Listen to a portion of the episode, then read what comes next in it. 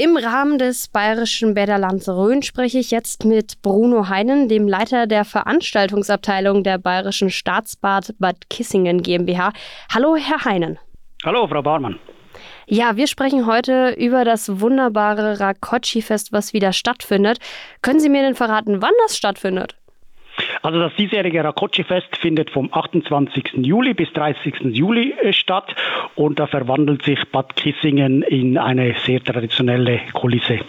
Sie sprechen von einer traditionellen Kulisse, da gibt es bestimmt auch das ein oder andere Highlight. Was würden Sie da hervorheben? Es gibt sehr viele Highlights, sowohl kulinarische wie kulturelle. Ich würde an den Tagen sicherlich speziell mal am Freitag die Eröffnung äh, vom Rakoczy-Fest sowie die Quadrille und die Saale brennt äh, äh, erwähnen wollen.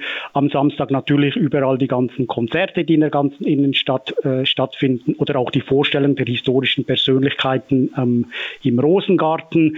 Am Sonntag ist sicherlich das absolute Highlight der historische Festumzug ab 14.30 Uhr durch die Innenstadt. Das klingt nach super viel Auswahl. Jetzt kommen natürlich zu diesem Fest ganz viele Besucher, die nicht nur in Bad Kissingen wohnen, sondern auch von außerhalb.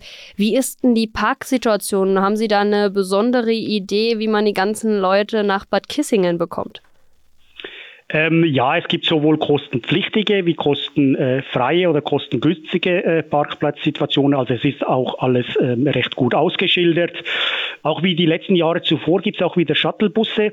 Äh, dieser Service bringt dann die Gäste von Poppenrot über Albertshausen, Garitz, Arnshausen, Reiterswiesen, Winkel sowie von Kleinbrach und Hausen in die untere Saline direkt in die Innenstadt. Das klingt wirklich wunderbar. Ich wünsche Ihnen, Herr Heinen, und natürlich dem ganzen Team um das Rakoczy-Fest ein wunderbares Fest und ganz viel Spaß dabei. Super, gerne, vielen Dank.